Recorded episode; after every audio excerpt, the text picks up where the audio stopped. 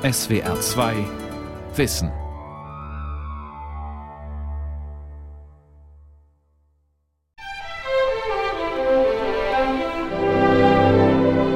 Zwei pflügende Bauern auf dem Feld, ganz in der Nähe des Schweizer Städtchens Seldwyla. Auf und ab führen die Bauern den Pflug. Als von dem Dorfe her ein kleines, artiges Fuhrwerklein sich näherte. Das war ein grün bemaltes Kinderwägelchen, in welchem die Kinder der beiden Pflüger, ein Knabe und ein kleines Ding von Mädchen, gemeinschaftlich den Vormittagsimbiss heranfuhren. In Romeo und Julia beschreibt er eben diese ergreifende Liebesgeschichte, diese Geschichte von zwei Kindern, die wie von Anfang an füreinander bestimmt sind. Es war ein Junge von sieben und ein Dirnchen von fünfen. Beide gesund und munter. Weiter war nichts Auffälliges an ihnen, außer dass beide sehr hübsche Augen hatten. Vorsicht, liebe Leser, hier haben wir es mit einer doppelbödigen Idylle zu tun. Aufgrund der Feindschaft, in die sich die Eltern verstricken. Und der Tod ist immer mit dabei, die Gewalt ist immer mit dabei. Genau wie auch aus der Geschichte der beiden Nachbarn, der friedlichen Koexistenz der beiden Bauern, eine Hass- und Feindschaftsgeschichte bis aufs Blut und bis auf den Tod werben wird. Romeo und Julia aus dem Dorfe. Gottfried Kellers ländliches Liebesdrama. Eine Sendung von Katharina Borchardt. Aus der Reihe Klassiker der Schullektüre.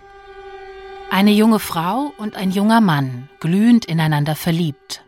Ihre Familien aber sind verfeindet. Das sind Romeo und Julia. Bei Shakespeare entstammen sie dem gehobenen Bürgertum und leben im feinen Verona, doch auch auf dem Dorfe kann man lieben, fand Mitte des 19. Jahrhunderts der Schweizer Schriftsteller Gottfried Keller.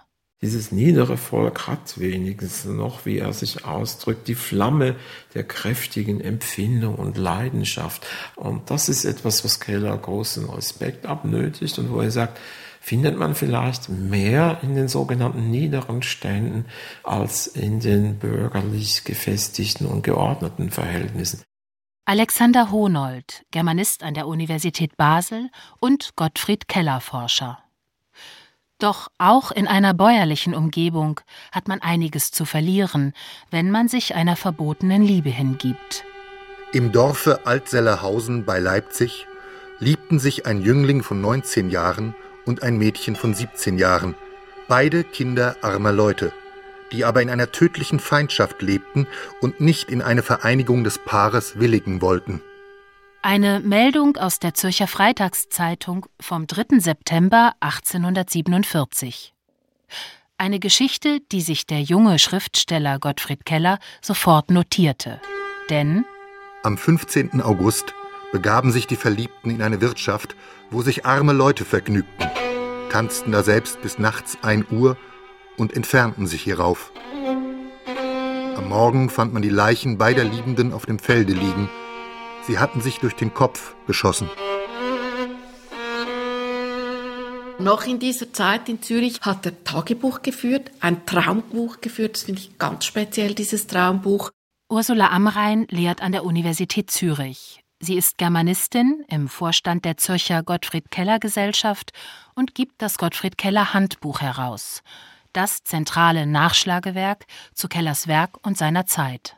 Und da findet sich 1847 unmittelbar nachdem er eben eine Zeitungsnotiz über ein junges Paar, das sich umgebracht hat, weil es nicht zusammenkommen konnte aufgrund der Feindschaft der Eltern, also das sozusagen der Kern von Romeo und Julia, das hat er gelesen und unmittelbar danach eine erste Notiz zu dieser Erzählung in seinem Traumbuch festgehalten. Und dann notiert er einfach die Szene mit drei Ackerfeldern, die nebeneinander liegen. Das dritte ist brach und zwei Bauern pflügen das und sie begehen einen Frevel an diesem dritten Acker, indem sie immer etwas abschneiden. Womit der Niedergang zweier einstmals ehrenwerter Bauernfamilien eingeleitet ist. Denn hier bricht sich Habgier Bahn, führt zum moralischen Zusammenbruch beider Familien und zerstört die Liebe der beiden Bauerskinder. Dabei wirken die pflügenden Bauern anfangs so brav und bescheiden. Man hätte sie auf den ersten Blick nur daran unterscheiden können, dass der eine den Zipfel seiner weißen Kappe nach vorn trug, der andere aber hinten im Nacken hängen hatte.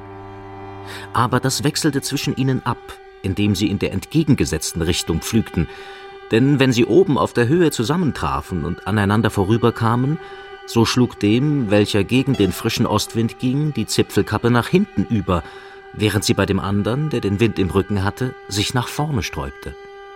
Die beiden zipfelmützigen Bauern heißen Marti und Manz. Wenn sie auf ihren Grundstücken Feldsteine aufpflügen, dann werfen sie diese im hohen Bogen auf das brachliegende Feld in der Mitte. Denn die Besitzverhältnisse für dieses mittlere Feld sind unklar.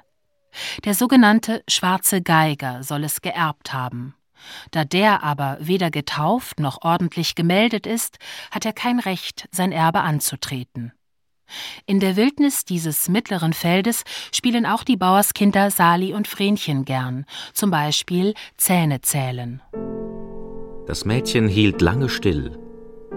Als aber der eifrige Zähler nicht zu Ende kam, raffte es sich auf und rief, Nun will ich deine zählen.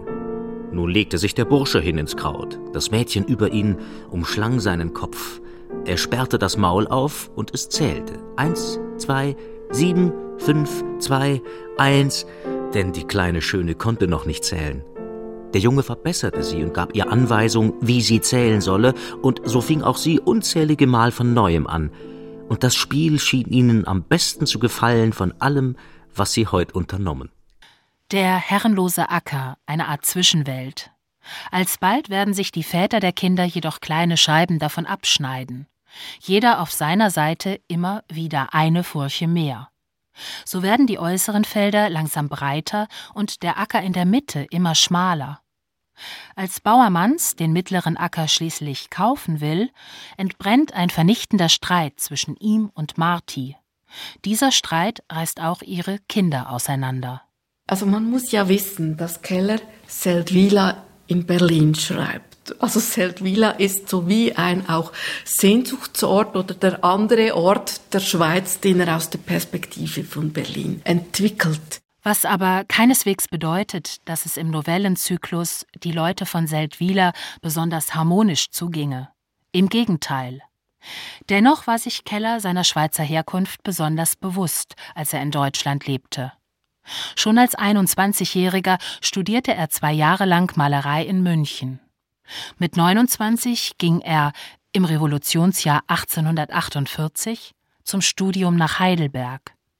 Anderthalb Jahre später zog er weiter nach Berlin. Dort hielt es ihn am längsten, fünf Jahre lang.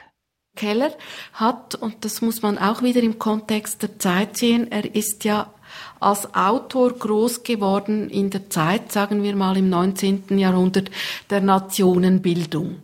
Und die Schweiz hat eben im Unterschied zu Deutschland diese Nationenbildung mit der Gründung des Schweizerischen Bundesstaates 1848 schnell und eigentlich ohne große Kämpfe, abgesehen jetzt vom Sonderbundskrieg, gut realisiert, eine Demokratie etabliert, war in Europa quasi politische Avantgarde als Demokratie, als Republik, eben jetzt im Unterschied zu Deutschland.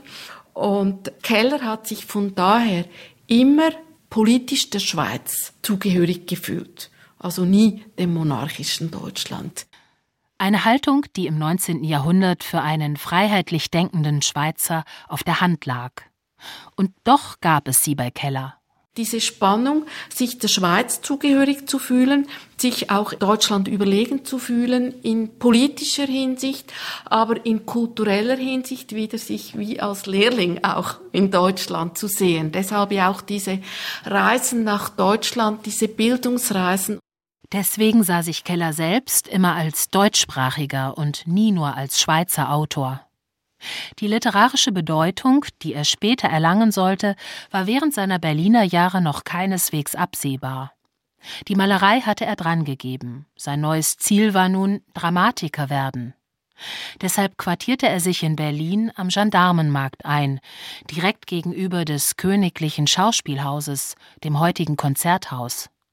Doch es kam anders. Keller begann, an einem großen autobiografischen Roman zu arbeiten und schrieb bald darauf auch Novellen. Keller hat sich freigeschrieben im Lauf seines langen Berlin-Aufenthalts. Da hat er sehr lange Zeit verbracht mit dem großen Bildungsroman eben seiner Jugend, den er da beschreibt, der grüne Heinrich. Und am Ende ist es ihm schon etwas sauer angekommen. Er hat gestöhnt über den Fluch, immer in diesem selben Buch mit derselben Hauptfigur, derselben Perspektive weitermachen zu müssen. Im Grünen Heinrich, seinem wohl berühmtesten Werk, erzählt er von einem glücklosen jungen Schweizer, der Zürich verlässt, um in Deutschland Malerei zu studieren. Ein stark autobiografisch geprägter Roman von knapp 1000 Seiten. Keller hat sich regelrecht in den Grünen Heinrich verstrickt, sagt die Germanistin Ursula Amrein. Weil er das Projekt auch schon einem Verlag verkauft hat, Vorschüsse bezogen hat und dann wie gefangen an diesen grünen Heinrich war, nicht mehr los konnte, nichts mehr anderes schreiben durfte. Und er hat dann begonnen, wie er schreibt, im Kopf lustige Sachen, kleine, überschaubare Erzählungen und so weiter auszufantasieren. Und in diesem Kontext sind dann eben die Leute von Seldwyla entstanden, als eben solche Nebenprodukte neben dem, was er eigentlich zwanghaft schreiben musste. Seldwyla bedeutet nach der älteren Sprache einen wonnigen und sonnigen Ort. Und so ist auch in der Tat die kleine Stadt dieses Namens gelegen, irgendwo in der Schweiz. So beginnt der erste Band der Seldwyler Novellen. Fünf davon schrieb Keller in Berlin. Später kamen in einem zweiten Band fünf weitere Geschichten hinzu, darunter auch Kleider machen Leute. Der Germanist Alexander Honold hat in seinem Buch Die Tugenden und die Laster alle zehn Seldwyler Novellen von Gottfried Keller analysiert. Die fünf ersten Geschichten, sagt Alexander Honold, sie hat er quasi zur Entspannung, zur Entlastung neben dem großen Bildungsroman seiner Jugend geschrieben. Die Novellen bieten tatsächlich den Vorteil, dass sie immer wieder neues Personal ausprobieren können, auch immer wieder eine andere Erzählhaltung einnehmen können. In Berlin schrieb Gottfried Keller auch die Novelle Romeo und Julia auf dem Dorfe, basierend auf den frühen Notizen in seinem Zürcher Traumbuch. Die Geschichte zweier Bauern, die sich um einen scheinbar herrenlosen Acker streiten. Der zwischen ihren Grundstücken liegende Acker wird verkauft. Manz bekommt den Zuschlag. Doch Marti hat sich zuvor an seiner Seite noch eine dicke Ecke abgeschnitten woraufhin Manz eine riesige Pyramide aus Feldsteinen auf dieser Ecke aufhäuft. Ein Rechtsstreit entbrennt, in dem die Bauern unterstützt werden von Spekulanten aus der Stadt Seldwyla, wie Keller schrieb. Spekulanten, eine aufstrebende Spezies des 19. Jahrhunderts, die Keller aus seiner Heimatstadt Zürich sehr gut kannte. Schließlich wurden dort zu seiner Zeit etliche Banken gegründet. So sind die unbedachten Bauern ihren über Generationen aufs schönste gepflegten Besitz bald los. Ihr Niedergang ist unaufhaltsam, wirtschaftlich wie auch moralisch. Mannshof verfällt und Marti geht in die Stadt, wo er eine Spelunke übernimmt. Doch auch jemand Drittes wird geschädigt. Im Grunde sieht man an dieser Geschichte, dass in Gottfried Keller, diesem scheinbar so widersinnigen bürgerlichen Erzähler, ein Rebell und Anarchist und vielleicht sogar in Teilen ein marxistischer Denker verborgen liegt. Also jemand, der sich dem Satz anschließt, Eigentum ist Diebstahl. Es gibt hier tatsächlich jemand, der ausgeschlossen wurde und äh, der Nachkomme dieses ursprünglichen Besitzers des dritten Ackers wird der schwarze Geiger genannt. Der schwarze Geiger, ein Musikant, der außerhalb der Dorfgemeinschaft lebt und der als nicht sesshafter von den Dörflern leicht um sein Erbe geprellt werden konnte. Er tritt erstmals auf, als Sali und Vrenchen, längst den Kinderschuhen entwachsen und heftig ineinander verliebt, einen Spaziergang in der Nähe der unglückseligen Felder machen. Er musste im Korne gelegen haben. Vrenchen zuckte zusammen und Sali sagte erschreckt: Der schwarze Geiger. In der Tat trug der Kerl, der vor ihnen herstrich, eine Geige mit dem Bogen unter dem Arm und sah übrigens schwarz genug aus. Neben einem schwarzen Filzhütchen und einem schwarzen rußigen Kittel, den er trug, war auch sein Haar pechschwarz, sowie der ungeschorene Bart, das Gesicht und die Hände aber ebenfalls geschwärzt. Denn er trieb allerlei Handwerk, meistens Kesselflicken, half auch den Kohlenbrennern und Pechsiedern in den Wäldern und ging mit der Geige nur auf einen guten Schick aus, wenn die Bauern irgendwo lustig waren und ein Fest feierten. Das ist jemand, der zu den sogenannten Landlosen gehört, den Menschen, die keinen Taufschein haben, die in keinem Register stehen, in keinem Katasteramt und die deswegen ihre Rechte nicht wahrnehmen können.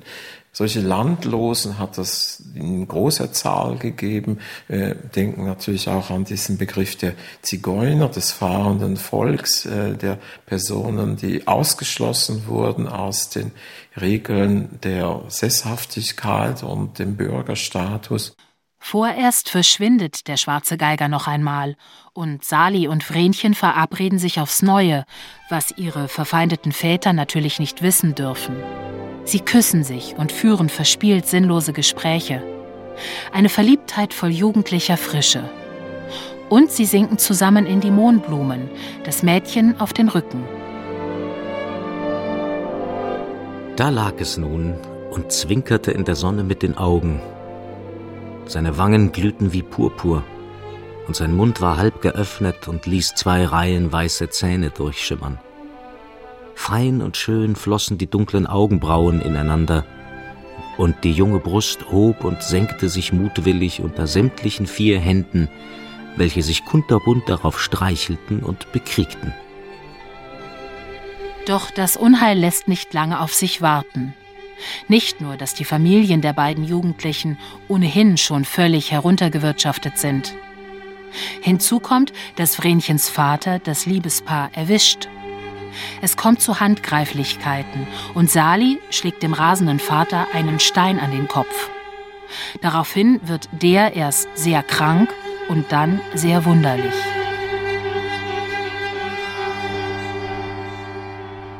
Dieser Vater lallt nur noch und springt herum wie ein kleines Kind, ist also zum Pflegefall geworden.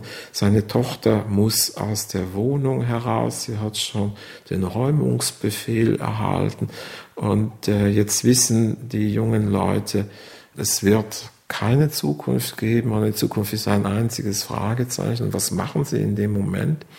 Sie beschließen, jetzt gehen wir tanzen zusammen und dafür müssen dem Mädchen erstmal Schuhe gekauft werden. Dann werden ihm die Größen angemessen. Also Sali schaut sich, betrachtet sich diese Füße und geht dann Schuhe einkaufen. Und das ist ein ganz sonderbarer Umschwung in diesem Text, ja, also aus dem Elend, aus der beklagenswerten Opferrolle sozusagen dieser Figur und dann etwas ganz anderes macht, indem er sagt, das ist ein kostbarer Moment und wir wissen, it's now or never. Was stehen wir noch? sagte Vrenchen. Nichts hält uns mehr zurück. So komm und schließ das Haus zu. Sie gehen ins Wirtshaus, geben das letzte bisschen Geld, was sie haben, für ein opulentes Essen aus, gehen danach noch auf eine Art Kirmes, schenken sich Lebkuchenherzen, also auch wieder die Hingabe, das Verschenken, als ob nichts übrig bleiben dürfte. Und es bleibt tatsächlich auch nichts übrig. Nach der Kirmes laufen die beiden zu einem Gasthaus, wo weiter gefeiert wird.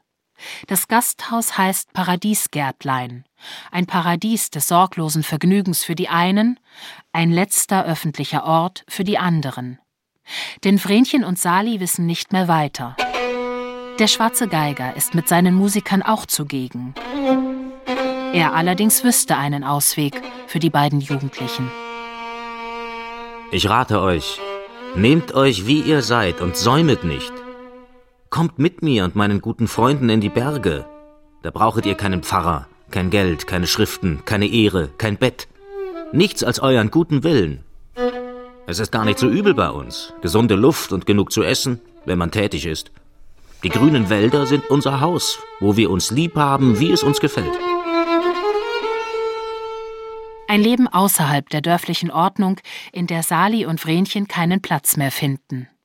Der Geiger meint es gut mit den beiden Jugendlichen. Keine Spur von Rachtlust, obwohl es die Väter der beiden jungen Leute waren, die ihn um seinen Acker gebracht haben. Doch Sali und Vrenchen können ihm nicht folgen. Sie finden nirgends Anschluss. Sie haben keinen Ort und schließen sich dann ins Wasser zu gehen. Für Keller ist dieses, also genau dieses Moment, das findet man bei allen Erzählungen, diese Suche nach einer bürgerlichen Ordnung, die einen festen Halt gibt, die aber auch nicht einengen darf. Das ist sein Ziel, einen solchen Gesellschaftsentwurf zu entwickeln, der eben Freiheit, Rechtlichkeit, Einkommen, moralisches Leben ermöglicht, ohne aber bünzlig einschränken und rigid zu werden. Der Horizont der beiden Jugendlichen ist, das muss man wohl so sagen, nicht sehr groß. Sie kennen nur ihr Dorf und die nahegelegene Stadt Seldwyla. Ein anderes Leben als ein kleinbürgerliches können sie sich nicht vorstellen. Revolutionäre sind sie also nicht. Doch ein achtbares Leben in oder bei Seldwyla haben die Eltern ihnen unmöglich gemacht. Nach dem Fest stecken sie sich gegenseitig Ringe an und laufen gemeinsam zum Fluss, erregt und verzweifelt zugleich. Salis Herz klopfte bald wie mit Hämmern, bald stand es still. Er atmete schwer und sagte leise, es gibt eines für uns, Vrenchen. Wir halten Hochzeit zu dieser Stunde und gehen dann aus der Welt. Dort ist das tiefe Wasser. Dort scheidet uns niemand mehr und wir sind zusammen gewesen. Ob kurz oder lang, das kann uns dann gleich sein.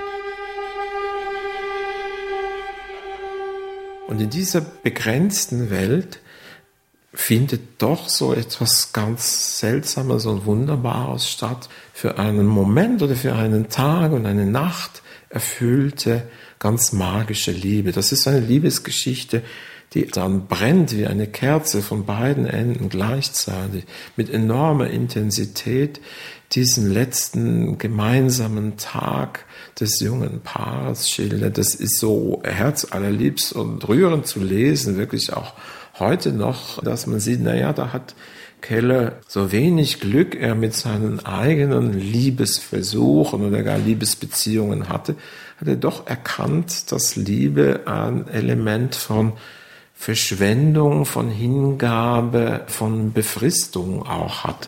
Keller selbst war nie verheiratet.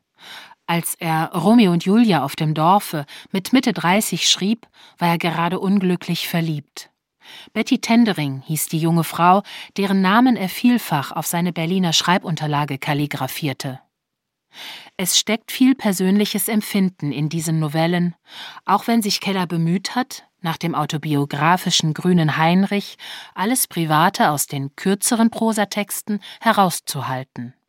Und dennoch, die Frage danach, wie eine bürgerliche Existenz zu bewerkstelligen sei, beschäftigte ihn zeitlebens. Denn sein Vater war früh gestorben, die Familie daher verarmt. Der Schule war er verwiesen worden, als Maler hatte er nicht reüssieren können, und auch als Autor ließ der Durchbruch lange auf sich warten.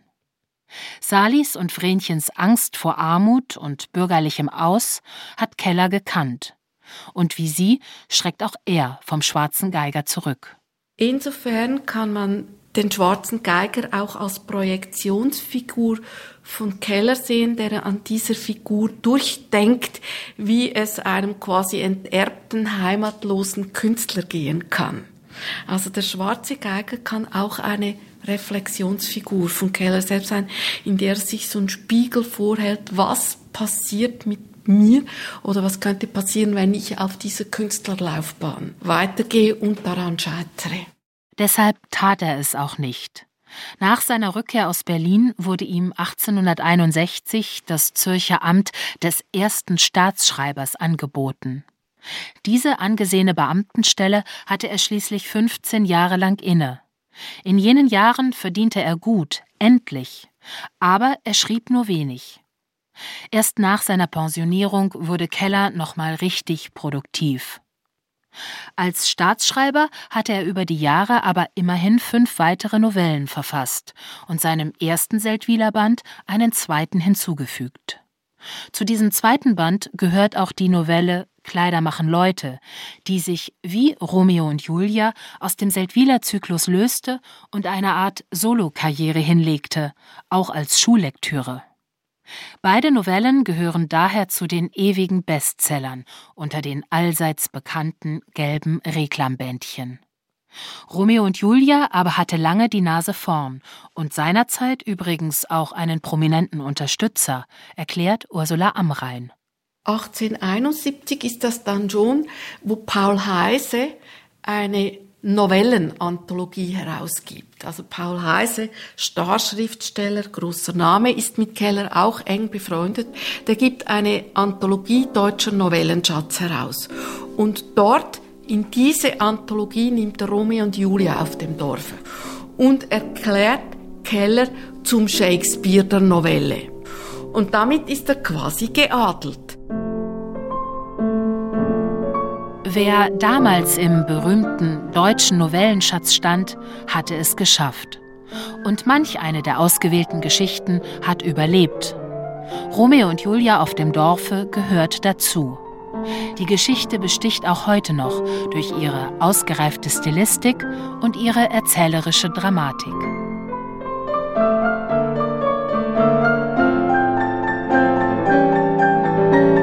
Also ich weiß noch, als ich das zum ersten Mal gelesen habe, diese Novelle, hat mich das ungeheuer beeindruckt, wie der Weg, der immer nur abwärts zu führen scheint, vom Idyll in die Verzweiflung und in die Zerstörung auch dieses jungen Liebespaars, wie dieser Weg dann plötzlich eine unvermutet ganz andere Wendung nimmt. Und da dachte ich, woher nimmt dieser Text, woher nimmt dieser Autor die Kraft, jetzt zu so einem intensiven, lebensbejahenden Genussmoment vorzudringen. Und das hat mich enorm beeindruckt und beeindruckt mich auch beim Wiederlesen bis heute.